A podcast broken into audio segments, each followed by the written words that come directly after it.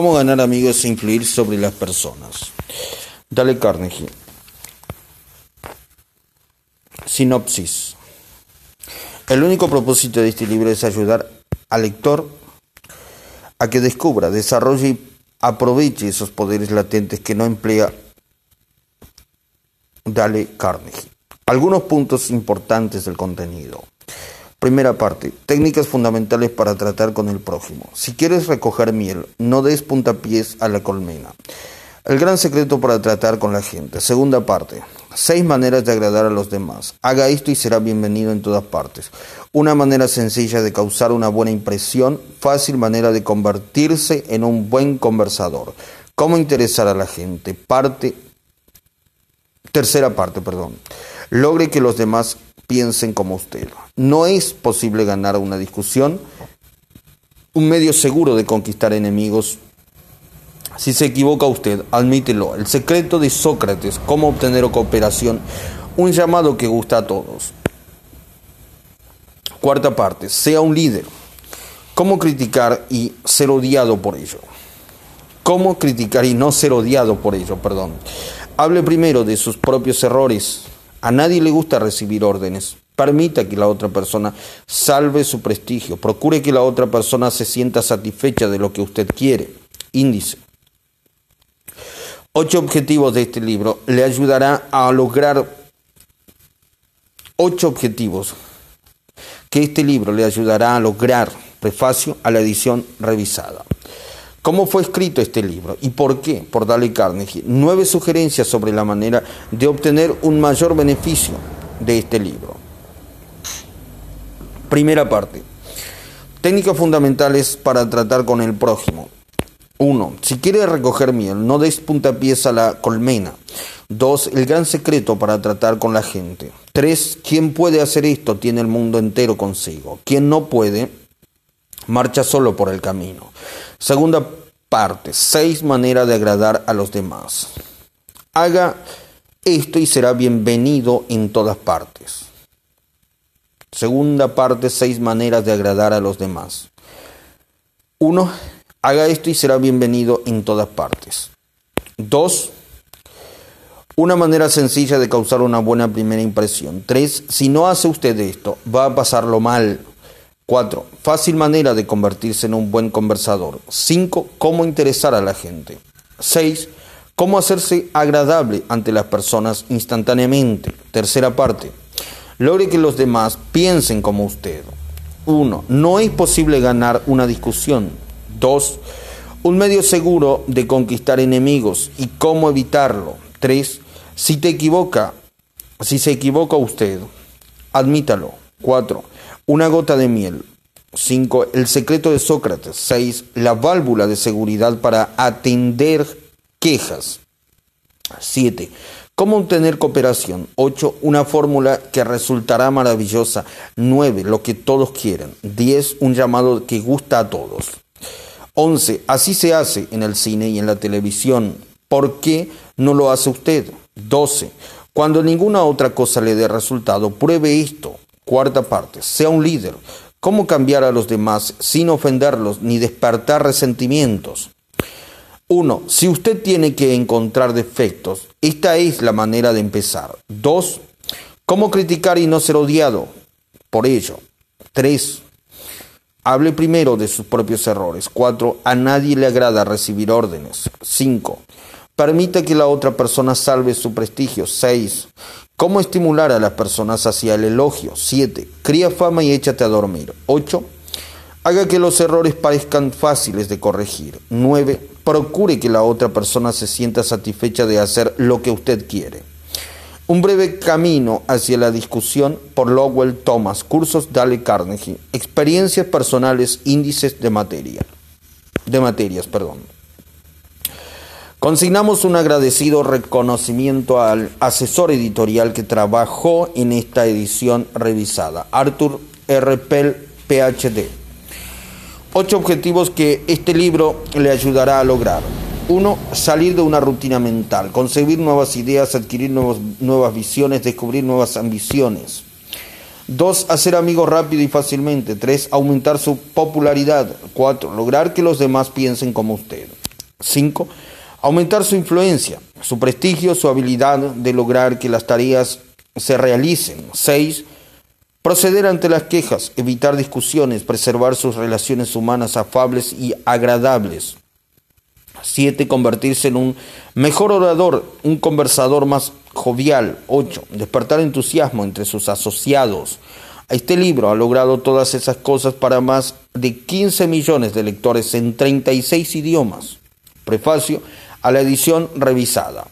Cuando Dale Carnegie escribió Cómo ganar amigos e influir sobre las personas, su principal objetivo era proporcionar un texto de suplemento a su curso sobre oratoria y relaciones humanas. Nunca soñó que transformaría en el mayor de bestseller, que la gente lo leería lo citaría y viviría según sus reglas mucho después de su propia muerte. El libro se ha vuelto un clásico, se lo conoce prácticamente en todos los países del mundo. Ha sido leído y releído por decenas de millones de lectores, incluyendo a hombres muy poderosos en el gobierno y los negocios.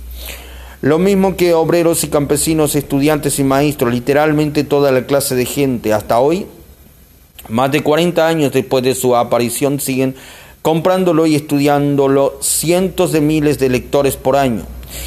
Si el libro sigue siendo tan eficaz, ¿por qué revisarlo? ¿Por qué no dejarlo exactamente como apareció en su primera edición? Dale Carnegie escribió este, este libro en la década de 1930. Los ejemplos e ilustraciones que usó Dale Carnegie entonces ha perdido significado para los lectores de nuestra época.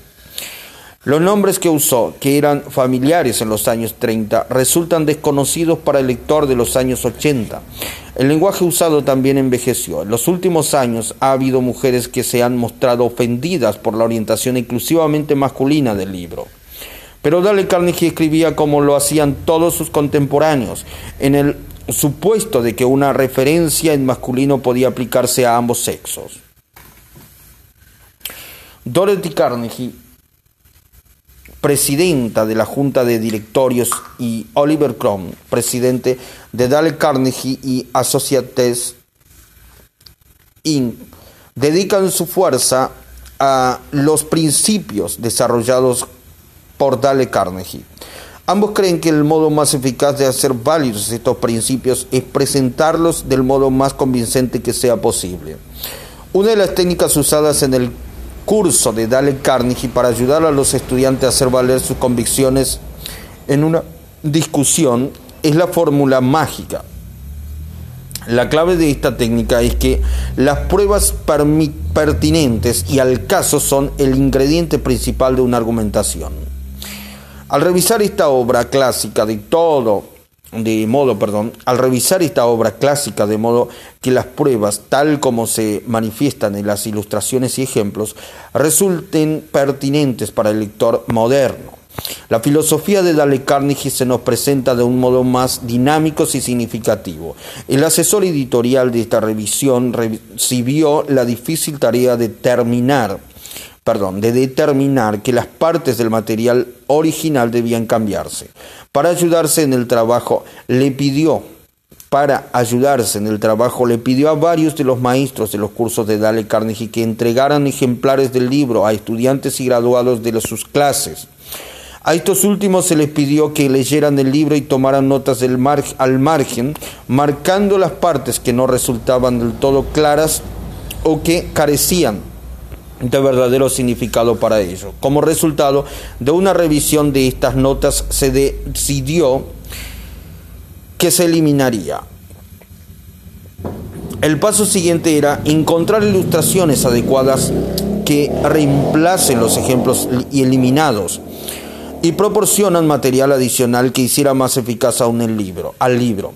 Con este fin, Paul McCain vicepresidente del área instrucción de Dale Carnegie Associates Inc., escribió una carta a cada uno de los maestros de cursos en los Estados Unidos y en otros países, pidiéndoles que transmitieran ilustraciones, anécdotas y conversaciones sostenidas en clase, que pudieran ser usados como ejemplificación de las enseñanzas de Dale Carnegie. Se recibieron cientos de respuestas.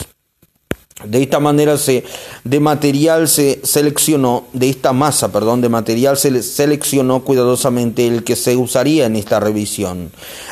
Al planificar este libro, El objetivo fue mantener tanto como fuera posible el lenguaje y el estilo de Dale Carnegie en la nueva edición. Este objetivo se logró. Dos tercios del libro son exactamente iguales y usan las mismas palabras que usó Dale Carnegie cuando escribió el libro original hace más de 40 años. Usted lo leerá como si él siguiera vivo. La filosofía de Dale Carnegie no ha envejecido. Los cambios que se hicieron se redactaron pensando en cómo lo habría hecho Dale Carnegie. Se usó la técnica de un restaurador de cuadros, una famosa obra plástica queda dañada o disminuida por acción del tiempo. Los colores palidecen, los contornos se borronean. Se contrata a un restaurador para que condicione la pintura. Este, este técnico usa los mismos procedimientos, las mismas pinceladas, los mismos colores usados por el pintor original y hace todo lo posible por recuperar la belleza de la obra original.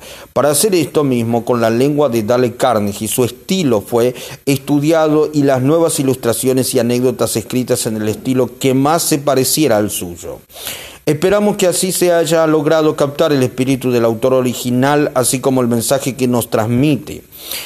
De modo que la edición revisada de Cómo ganar amigos e influir sobre las personas no es una obra nueva, pero expresa la filosofía del maestro de un modo que será comprendido y aceptado por los lectores de una nueva generación, Dale Carnegie y Associates Inc. ¿Cómo fue escrito este libro y por qué? Por Dale Carnegie. Durante los años 35, durante los últimos 35 años, las empresas editoriales de los Estados Unidos han impreso más de un quinto de millón de obras diferentes. Muchos de esos libros eran atrozmente tediosos y muchos fueron fracasos financieros. He dicho muchos. ¿He dicho muchos? El presidente de una de las mayores editoriales del mundo me confesó que su compañía, después de 75 años de experiencia editorial, todavía pierde dinero con 7 de cada 8 libros que publica. ¿Por qué? Entonces, he tenido la temeridad de escribir otro libro y después de escribirlo, ¿por qué se ha de molestar usted en leerlo? Preguntas justas, ambas, y trataré de contestarlas. Desde 1912 vengo dirigiendo cursos educativos para hombres y mujeres de negocios y profesionales en Nueva York. Al principio dirigí cursos sobre oratorias públicas solamente, cursos destinados a preparar a los adultos mediante la experiencia, a pensar mientras están de pie y a expresar sus ideas con mayor claridad, mayor efectividad y, mayor soltura, tanto en conversaciones de negocios como ante grupos más numerosos. Pero gradualmente, a medida que pasaban los años, comprendí que por mucho que estos adultos necesitan un aprendizaje para hablar en forma eficaz, necesitaban aún más el aprendizaje en ese bello arte de tratar con la gente en los negocios y en sus contactos sociales. Comprendí también gradualmente que yo mismo necesitaba ese aprendizaje. Al recordar ahora esos años, me aterroriza advertir mis frecuentes fallas de tacto y de comprensión. Como lamento no haber podido tener en mis manos un libro como este hace 20 años. Qué don inapreciable habría sido. Tratar con la gente es probablemente el mayor problema que se afronta, especialmente si se es una persona de negocios, sí. Y también si se es un contador, un ama de casa, un arquitecto o un ingeniero. La investigación y el estudio realizado hace pocos años bajo los auspicios de la Fundación Carnegie revelaron un hecho muy importante y significativo, un hecho confirmado más tarde por los estudios adicionales efectuados en el Instituto Carnegie de Teología, de Tecnología, perdón. Estas investigaciones demostraron que aún en los ramos tan técnicos como la ingeniería, alrededor del 15% del éxito financiero de cada uno se debe al conocimiento técnico y alrededor del 85% se debe a la habilidad en la tecnología humana la personalidad y la capacidad para tratar con la gente. Durante muchos años dirigí cursos en el Círculo de Ingenieros de Filadelfia y también en la rama de Nueva York del Instituto Norteamericano de Ingenieros Electricistas. Por mis clases han pasado probablemente más de 1.500 ingenieros. Fueron a ellas porque comprendieron finalmente, al cabo de años de observación y experiencia, que frecuentemente el personal mejor pagado en el ramo de la ingeniería no es el que conoce más ingeniería. Por ejemplo, se puede contar con los servicios simplemente técnicos de ingenieros, contadores, arquitectos o cualquier otro profesional por un salario fijo, pero el hombre que dispone de conocimientos técnicos más de más la habilidad de expresar, de expresar sus ideas para asumir la dirección y para despertar entusiasmo entre los demás, esa persona tiene posibilidades de aumentar indefinidamente sus ingresos. En la plenitud de su actividad, John de Rockefeller dijo que la habilidad para tratar con la gente es un artículo que se puede comprar, como el azúcar o el café, y pagaré más por esa capacidad, agregó, que por cualquier otra. No se debe suponer, pues, que todos los colegios del país deberían tener cursos para desarrollar la habilidad más preciada entre todas. Pero si hay un curso práctico con sentido común para adultos de esta especie, ha escapado a mi atención hasta el momento de escribir estas líneas. La Universidad de Chicago y las Escuelas Unidas de la Asociación Cristiana de Jóvenes realizaron un estudio para determinar qué quieren aprender en realidad los adultos. Ese estudio costó 25 mil dólares y duró dos años. La última parte de la indagación se realizó en Meriden, Connecticut. Era una típica población norteamericana. Se entrevistó a todos los adultos de Meriden y se les pidió que respondieran a 156 preguntas, tales como ¿cuál es su ocupación o profesión? ¿Cuál es su educación? ¿Cómo pasa sus ratos desocupados? ¿Qué ingresos tiene? ¿Qué, qué pasatiempo? ¿Qué ambiciones? ¿Qué problemas? ¿Qué temas le interesa? ¿Qué tema le interesará? Estudiar y otras más por el estilo. Esa investigación reveló que la salud es lo que más interesa a los adultos y que en segundo lugar les interesará le interesa, perdón, les interesa a la gente. Cómo comprender y llevarse bien con el prójimo. Cómo hacer que los demás gusten de uno y cómo hacer que los demás adopten el modo de pensar de uno. La comisión que realizaba esta indagación resolvió organizar un curso para adultos en Meriden. Buscó diligentemente un texto práctico sobre el tema, pero no encontró ninguno. Finalmente, los miembros de la comisión buscaron a una de las personas más autorizadas del mundo en el terreno de la educación para adultos y preguntaron si conocía algún libro que atendiera las necesidades de ese grupo de adultos de Meriden. No respondió. Yo sé lo que necesitan esos adultos, pero el libro que, se, que les hace falta no ha sido escrito todavía. Yo sabía por experiencia propia que esa afirmación era exacta, porque durante años había buscado inútilmente un manual práctico y aplicable sobre las relaciones humanas. Como no existía ese libro, traté de escribir uno para utilizarlo en mis cursos, y aquí está. Espero que a usted le agrade.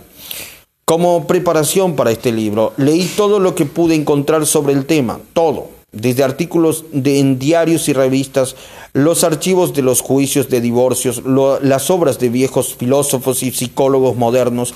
Además, contraté a un investigador especializado para que se pasara un año y medio en diversas bibliotecas leyendo todo lo que yo había pasado por alto, estudiando eduritos volúmenes de psicología, hojeando centenares de artículos periodísticos, revisando incontables biografías para tratar de establecer cómo los grandes hombres de las todas las edades habían tratado con la gente. Leímos las biografías de todos los grandes personajes habidos en el mundo.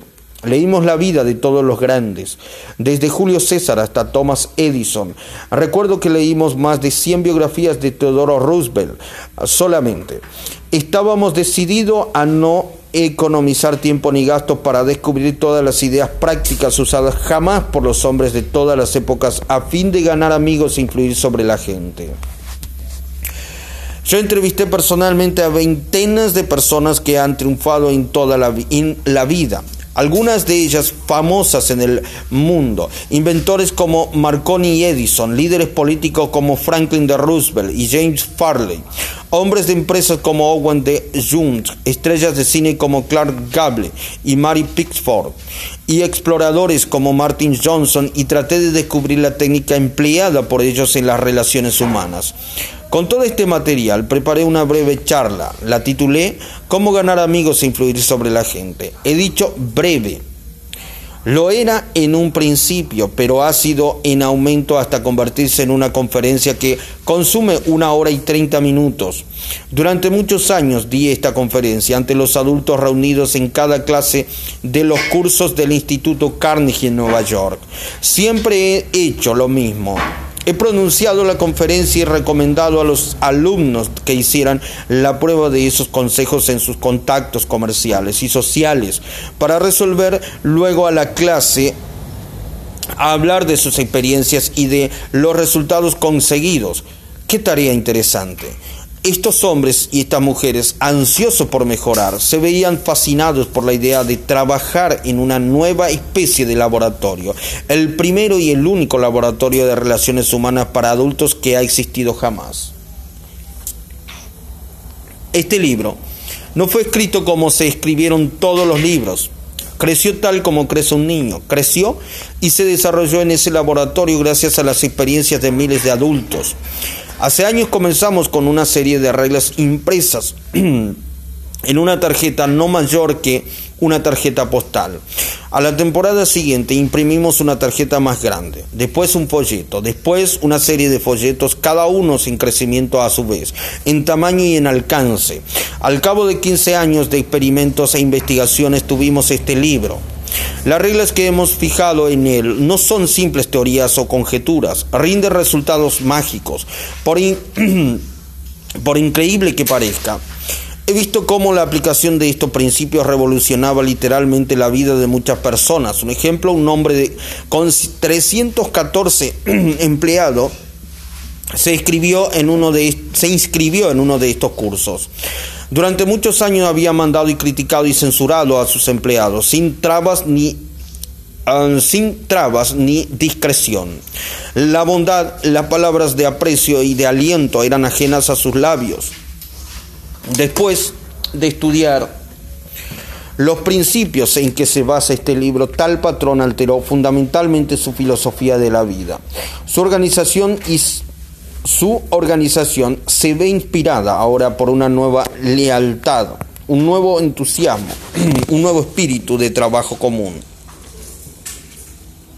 314 enemigos se han convertido en 314 amigos.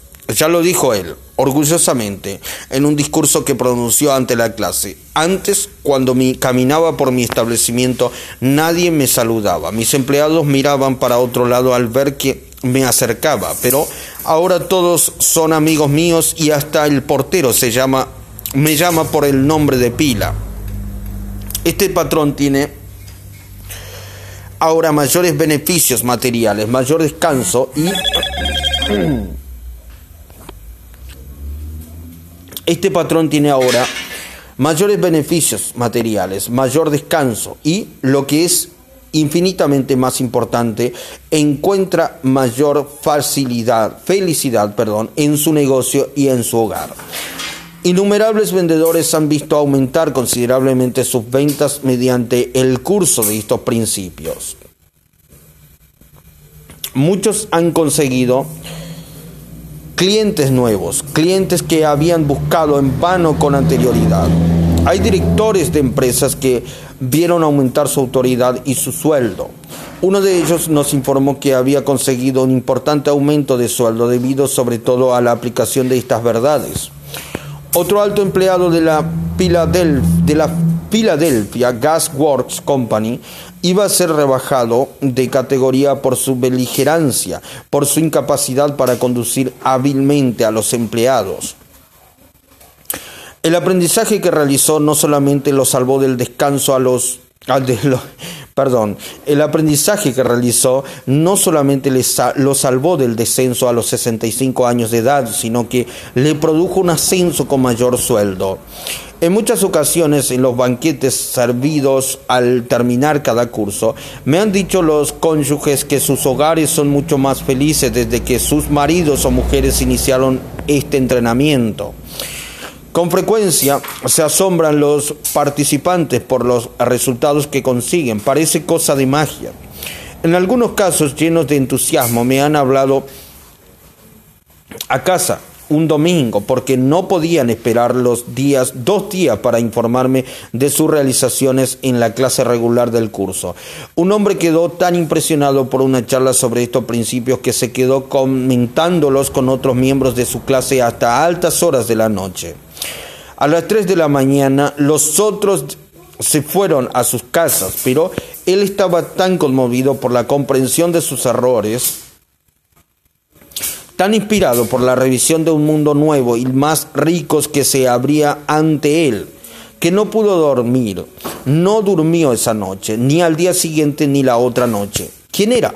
¿Un individuo ingenuo, sin educación, dispuesto a estallar de entusiasmo ante cada nueva teoría que se le presentara? No, Lejos de ello, era un comerciante refinado, un hombre culto, moderno, que circula por los mejores ambientes de la ciudad, que habla corrientemente tres idiomas y tiene diplomas de dos universidades europeas. Mientras escribo este capítulo, me llega una carta de un alemán de la vieja escuela, un aristócrata, cuyos antepasados sirvieron durante generaciones como oficiales del ejército a las órdenes de los Hohenzollern Hohenzollern. Su carta, escrita desde un transatlántico, me habla casi con fervor religioso de la aplicación de estos principios en su caso. Otro hombre, nacido en Nueva York, graduado en Harvard, acaudalado, dueño de una gran fábrica de alfombras, me declaraba que ha aprendido más en 14 semanas, gracias a este sistema de enseñanza del arte de influir sobre la gente, que lo que pudo aprender sobre el mismo tema en sus cuatro años de universidad. Absurdo, irrisorio, fantástico. Es claro que el lector está autorizado para rechazar esa afirmación con el objeto, con el objetivo de que desee yo solo repito, sin comentarios, una declaración hecha por un graduado de Harvard, conservador y eminentemente próspero, en un discurso público pronunciado ante aproximadamente 600 hombres, en el Chalet Club de Nueva York el 23 de febrero de 1933. En comparación con los que deberíamos ser, decía el famoso profesor William James de la Universidad de Harvard, solo estamos despiertos a medias, solo empleamos una pequeña parte de nuestros recursos físicos y mentales. En términos generales, el individuo vive así muy dentro de sus límites, posee cualidades que de diversas especies que habitualmente no usa. Esas cualidades que habitualmente no se usan, el único propósito de este libro es ayudar al lector a que descubra, desarrolle y aproveche esos poderes latentes que no emplea. La educación, decía el doctor John G. Given, perdón, expresidente de la Universidad de Princeton, es la capacidad para afrontar las situaciones que plantea la vida.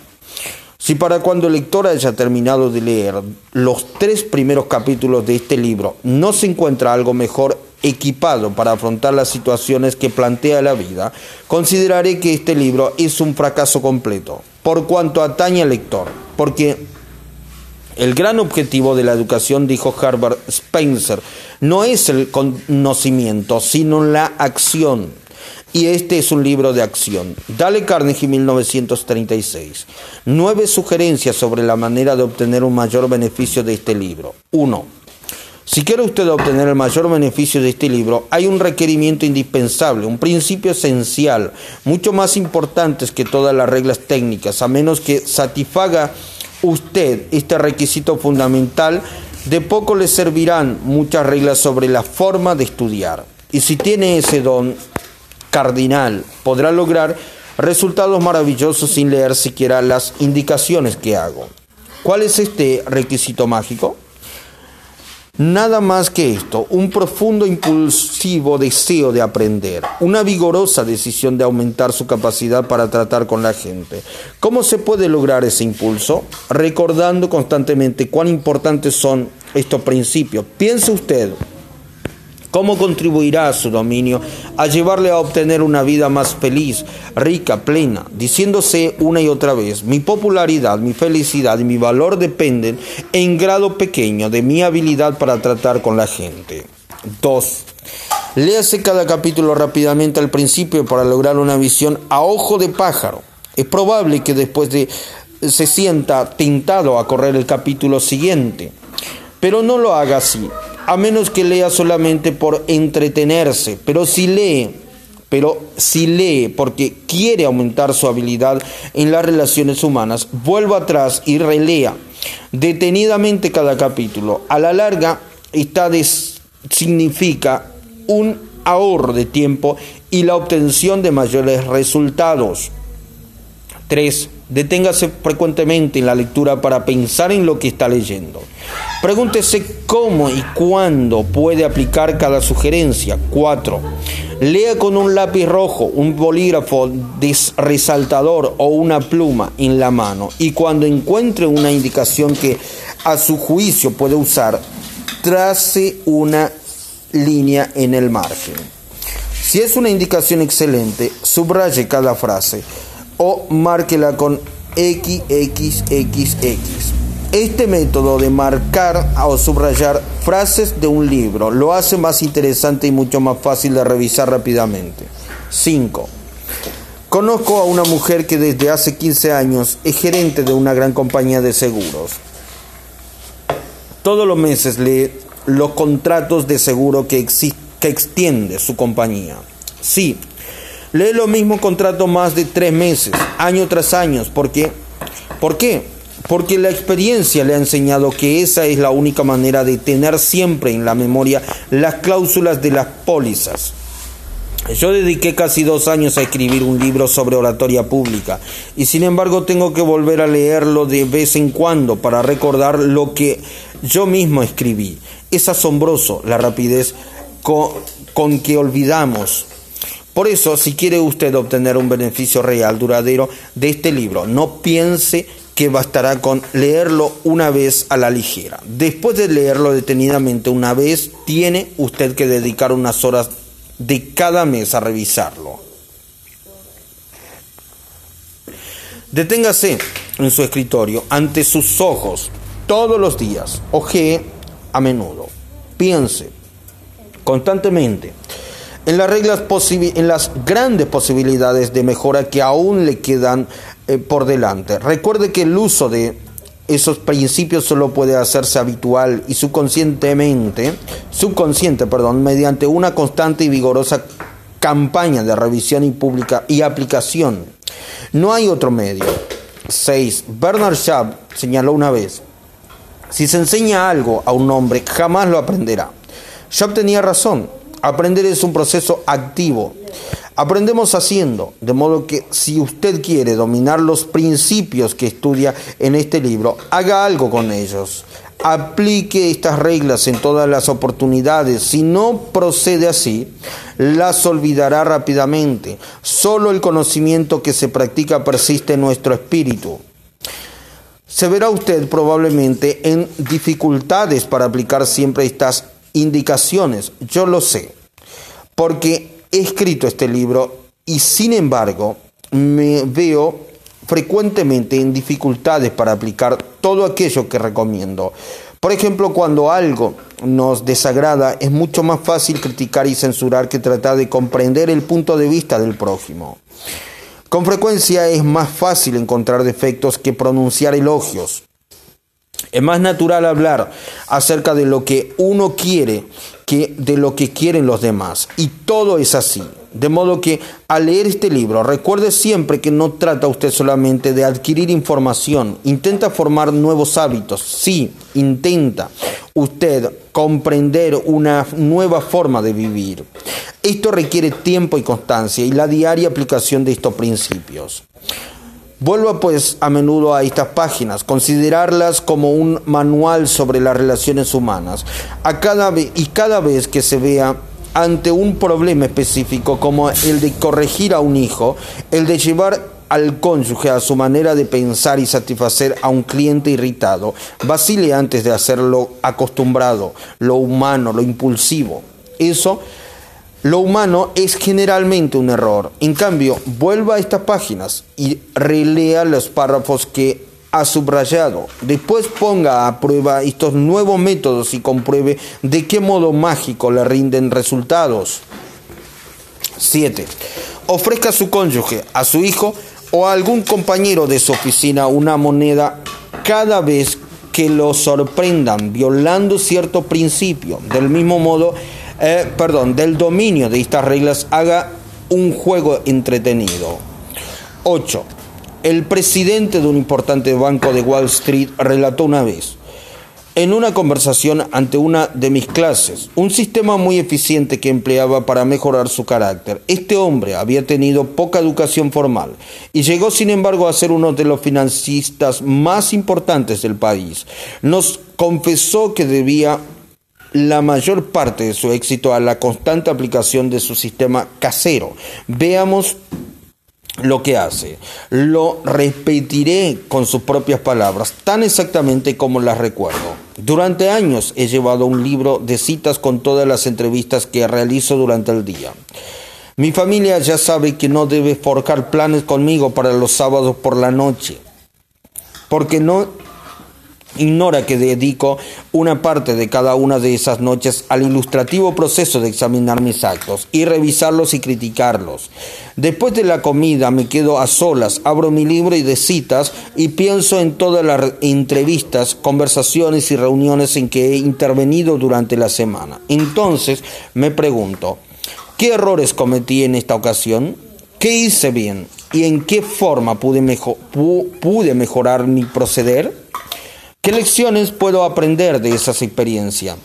A menudo me ocurre que esta revisión, esta revista semanal me causa mucha infelicidad. Me asombran a menudo mis propios errores. Es claro que al pasar los años esos errores han disminuido. A veces ahora me inclino a palmearme la espalda la espalda, perdón, después de una de esas sesiones. Este sistema de autoanálisis, de autoeducación, proseguido año tras año, año tras año, me ha hecho más bien que cualquier otra cosa que he intentado jamás. Me ha ayudado a mejorar mi capacidad para tomar decisiones y me han ayudado enormemente en, mis, en todos mis contactos con la gente. Nunca me cansaré de recomendarlo. ¿Por qué no ha de emplear usted un sistema similar para la forma en que aplica los principios tratados en este libro, si lo hace, obtendrá dos resultados. Primero, se verá dedicado a un proceso educativo que es la, a la vez interesante y de inapreciable beneficio según. Segundo, verá que su capacidad para tratar con la gente aumentará y se propagará enormemente. 9. Encontrará usted al final de este libro un diario en el que debe registrar sus triunfos en la aplicación de estos principios. Sea especificativo. Escriba nombres, fechas, resultados. La elaboración de ese historial le inspirará para realizar mayores esfuerzos. Y cuán fascinadoras serán esas inscripciones cuando por casualidad las relea dentro de algunos años.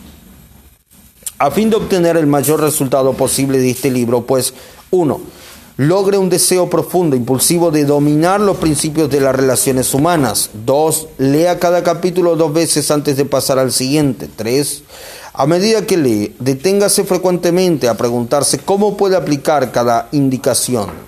Cuatro, subraye cada idea importante. Cinco, relea el libro todos los meses. Seis, Aplique estos principios en cada oportunidad que se le presente. Utilice este volumen como manual de trabajo para ayudarse a resolver sus problemas diarios. 7. Convierta este aprendizaje en un juego entretenido, ofreciendo a algún amigo una moneda por cada vez que lo sorprenda violando una de estas reglas. 8. Haga todas las semanas una compulsa sobre el progreso que realiza. Pregúntese qué errores ha cometido, qué lecciones ha aprendido para el futuro. 9. Lleve un diario que hay al final de este libro para exponer cómo y cuándo ha aplicado estos principios. Primera parte. Técnicas fundamentales para tratar con el prójimo. 1. Si quiere recoger miel, no des puntapiés a la colmena. El 7 de mayo de 1937, la ciudad de Nueva York presenció, perdón, el 7 de mayo de 1937, la ciudad de Nueva York presenció la más sensacional caza de hombres jamás conocido en esta metrópoli. Al cabo de muchas semanas de persecución, dos pistolas Crowley el asesino del pistolero que no, no bebía ni fumaba, se vio sorprendido atrapado en el departamento de su novia, en la avenida West End. 150 agentes de policía y pequisas pusieron sitio a su escondite del último piso agujereando el techo. Trataron de obligar a Crobley, el matador de vigilantes, a que saliera de allí. Por efectos del gas lacrimógeno, Luego montaron ametralladoras en los edificios vecinos y durante más de una hora aquel barrio, uno de los más lujosos de Nueva York, reverberó con el estampido de los tiros de pistolas y el tableteo de las ametralladoras. Crobley agazapado tras un sillón bien acolchado, disparaba incesantemente contra la policía. Diez mil curiosos presenciaron la batalla. Nada parecido se había visto jamás en las aceras de Nueva York. Cuando Cropley fue finalmente capturado, el jefe de policía Mulroney declaró que el famoso delincuente era uno de los criminales más peligrosos de la historia de Nueva York. Es capaz de matar, dijo por cualquier motivo, pero ¿qué pensaba dos pistolas Cropley de sí mismo? Lo sabemos, porque mientras la policía hacía fuego, mientras la policía hacía fuego graneado contra su departamento, escribió una carta dirigida a quien corresponda, y al escribir la sangre que manaba de sus heridas dejó un rastro escarlata en el papel. En esa carta expresó Crowley, tengo bajo la ropa un corazón fatigado, un corazón bueno, un corazón que a nadie haría daño. Poco tiempo antes Crowley había estado dedicado a abrazar a una mujer en su automóvil, en un camino de campo, en Long Island. De pronto un agente de policía se acercó al coche y dijo, quiero ver su licencia. Sin pronunciar palabra, Crowley sacó su pistola y acalló para siempre al vigilante de una lluvia con una lluvia de plomo. Cuando la gente cayó, Crobley saltó del automóvil, empuñó el revólver de la víctima y disparó otra bala en el cuerpo tendido. Y este es el, asesino que dijo, tengo bajo la ropa un corazón fatigado, un corazón bueno, un corazón que a nadie haría daño. Crowley fue condenado a la silla eléctrica. Cuando llegó a la cámara fatal en Sing Sing, no declaró. Por cierto, esto es lo que me pasa por asesino. No, dijo, esto es lo que me pasa por defenderme. La moraleja de este relato es, dos pistolas Crowley no se echaba la culpa de nada. ¿Es esta una actitud extraordinaria entre criminales? Sí, así le parece. Escuche lo siguiente. He pasado los mejores años de mi vida dando a los demás placeres ligeros, ayudándoles a pasar buenos ratos, y todo lo que recibo son insultos, la existencia de un hombre perseguido. Quien así habla es Al Capone. Sí, el mismo que fue enemigo público número uno, el más siniestro de los jefes de bandas criminales de Chicago. Capone no se culpa de nada, se considera un en cambio, un benefactor público, un benefactor público incomprendido a quien nadie apreció. Y yo mismo pensaba Dutch, eh, y lo mismo, perdón, pensaba Dutch Schul antes de morir por las balas de otros pistoleros de Wark. Dutch Schul, uno de los más famosos criminales de Nueva York, aseguró en una entrevista para un diario que él era un benefactor público y lo creía. He tenido interesante correspondencia con Lewis Lawes, que fue alcaide de la famosa cárcel de Sing Sing en Nueva York, sobre este tema, y según él, pocos de los criminales que hay en Sing Sing se consideran hombres malos. Son tan humanos como usted o como yo. Así racionan, racionan, perdón, así raciocinan, así raciocinan, perdón, Así lo explican todo. Pueden narrar las razones por las cuales tuvieron que forzar una caja de hierro o ser rápidos con el gatillo. Casi todos ellos intentan con alguna serie de razonamientos, falaces o lógicos, justificar sus actos antisociales, aún ante sí mismos, y por consiguiente mantienen con firmeza que jamás les debió apresar. Si Al Capone, dos pistolas Crowley, Dutch Rule, los hombres y mujeres desesperados tras las rejas de una prisión no se culpan por nada, ¿qué diremos de las personas con quienes usted, lector, y yo entramos en contacto? John Wanamaker, fundador de las tiendas que llevan su nombre, confesó una vez, hace 30 años he aprendido que es una tontería regañar a los demás. Bastante tengo con vencer mis propias limitaciones sin irritarme por el hecho de que Dios no ha creído conveniente distribuir por igual el don de la, de la inteligencia. Wanamaker aprendió temprano su lección en cambio. Yo he tenido que ir a los tumbos por este mundo durante un tercio de siglo antes de que empezara a amanecer en mí la idea de que 99 veces de cada 100 ningún hombre se critica a sí mismo por nada, por grandes que sean sus errores. La crítica es inútil porque pone a la otra persona en la defensiva y por lo común hace que trate de justificarse. La crítica es peligrosa porque lastima el orgullo tan precioso de la persona, hiere su sentido de la importancia y despierta su resentimiento. El mundialmente famoso psicólogo B. F. Skinner comprobó mediante experimento con animales que premiando la buena conducta, los animales aprenden más rápido y retienen con más eficacia que castigando la mala conducta. Estudios posteriores probaron lo mismo aplicado a los seres humanos. Por medio de la crítica nunca provocamos cambios duraderos y con frecuencia creamos resentimiento. Hans Seilge, otro gran psicólogo, dijo, tanto como anhelamos la aprobación, tenemos la condena. El resentimiento que engendra la crítica puede desmoralizar empleados, miembros de la familia y amigos, y aún así no corrige la situación que se ha criticado. George Eve Johnston de Enix, Oklahoma, es el coordinador de seguridad de una compañía de construcción. Una de sus responsabilidades es hacer que los empleados usen sus cascos siempre que estén trabajando en una obra. Nos contó que cada vez que se encontraba con un obrero, eh, sin su casco, le ordenaba con mucha autoridad que cumpliera con las ordenanzas. Como resultado obtenía una obediencia desganada y con frecuencia los hombres volvían a quitarse el casco, no bien les daba la espalda. Decidió probar un método diferente y cuando volvió a encontrar un obrero sin el casco, le preguntó si el casco le resultaba incómodo o no le iba bien. Después le recordó en tono amistoso que su misión era protegerlo de heridas y le surgió que lo usara siempre que estuviera en la obra.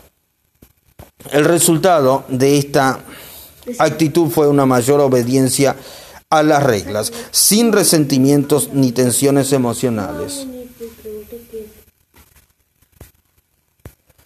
En mil páginas de la historia se encuentran ejemplos de la inutilidad de la crítica. Tomemos, por ejemplo, la famosa disputa entre Theodore Roosevelt y el presidente Taft.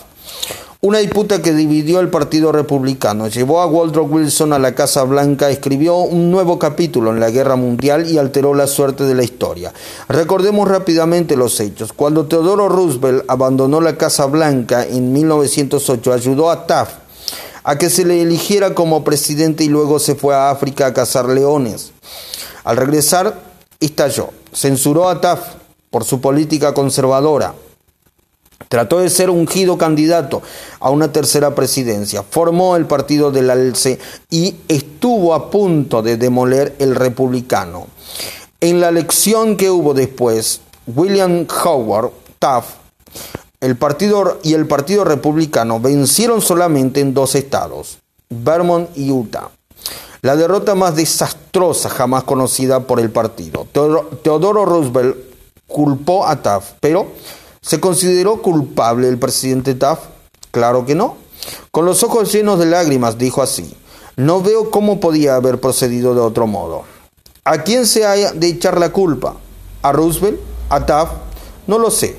Francamente, ni me importa, que lo que trato de hacer ver es que todas las críticas de Theodore Roosevelt no lograron persuadir a Taft de que se había equivocado.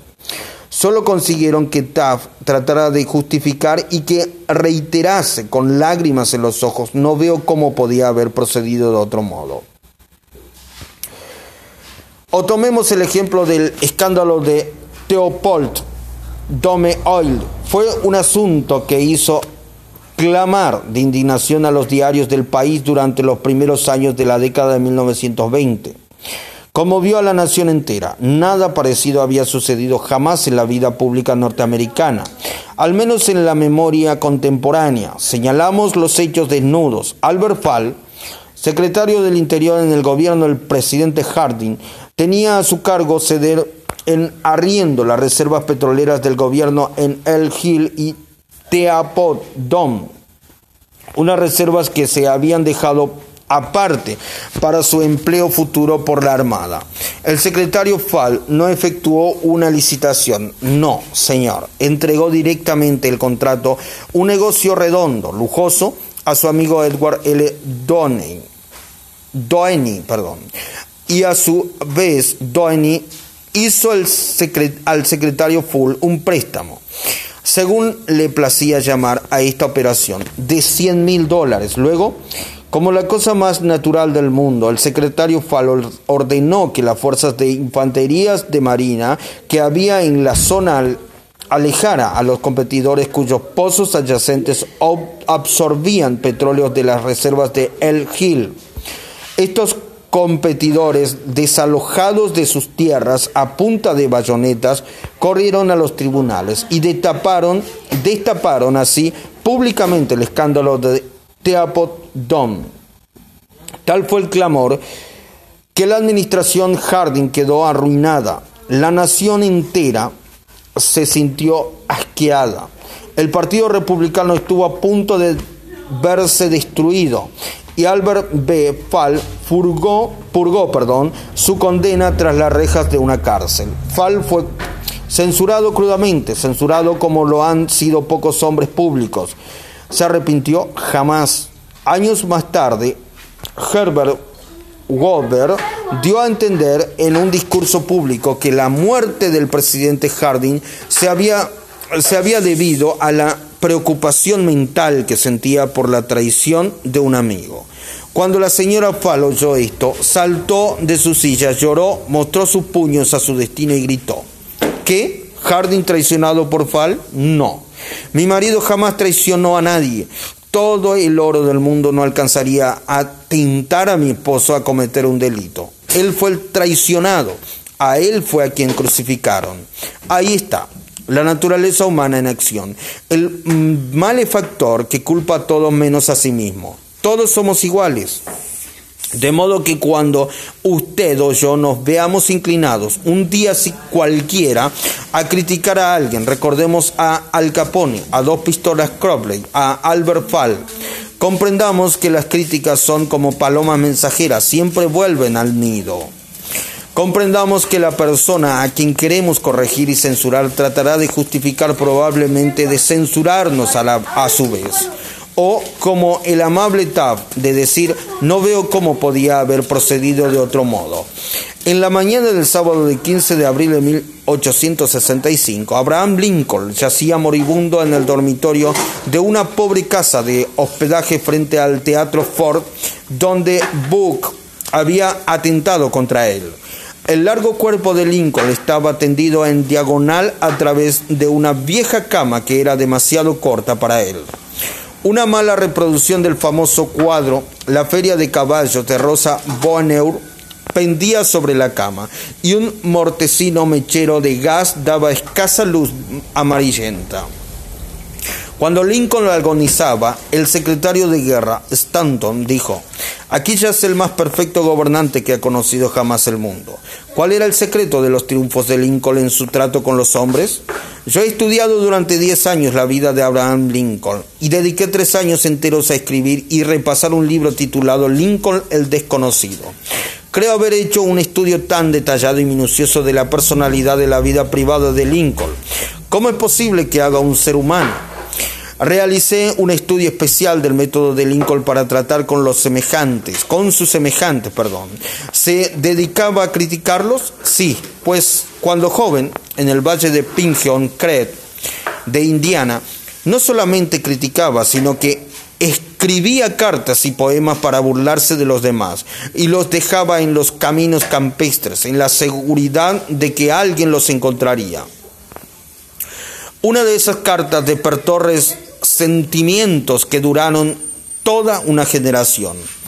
Aún después de empezar a practicar leyes como abogados en, en, Springfield, Illinois, Lincoln atacaba abiertamente a sus rivales en cartas que publicaban los periódicos, pero se excedió, pero se excedió, perdón. En el otoño de 1842 se burló de un político irlandés, vano y batallador que se llamaba John James Fields. Lincoln lo censuró crudamente en una carta anónima publicada en el Springfield Journal. El pueblo entero estalló en carcajadas. Fiel, sensitivo y orgulloso, hirvió de indignación. Descubrió quién había escrito la carta. Saltó en su caballo, buscó a Lincoln y lo desafió a duelo. Lincoln no quería leer, no quería pelear, perdón. Se oponía a los duelos, pero no pudo evitarlo sin menoscabo para su honor. Tuvo la elección de las armas. Como tenía brazos muy largos, escogió sables de caballería. Tomó lecciones de esgrima de un militar de West Point y el día señalado, él y Ciel se encontraron en un banco de arena del Mississippi, dispuestos a luchar hasta la muerte. Por fortuna, a último momento intervinieron los padrinos y evitaron el duelo.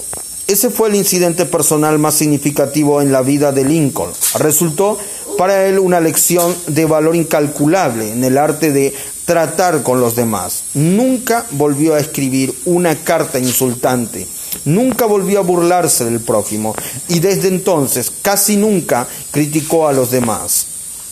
Una vez tras otra, durante la guerra civil, Lincoln puso un nuevo general al frente del ejército del Potomac y cada uno de sus turnos, Max Clejan, Pope, Bursid, Hawker, Meade, cometió algún trágico error e hizo que Lincoln recorriera su despacho a grandes pasos, presa de la desesperación. Media nación censuraba acremente a esos generales incompetentes, pero Lincoln, su malicia para nadie, con caridad para todos, conservaba la calma. Una de sus máximas favoritas era no juzgues si no quieres ser juzgado. Juzgado, perdón. Y cuando la señora de Lincoln y otras personas hablaban durante duramente de la gente del sur de los Estados Unidos, Lincoln respondía, no lo censuréis, son tal como seríamos nosotros en circunstancias similares. Pero si un hombre ha tenido alguna vez la ocasión de criticar, ese hombre ha sido Lincoln a buen seguro. Tomemos un ejemplo. La batalla de Gettysburg, perdón, se libró en los primeros tres días de julio de 1863.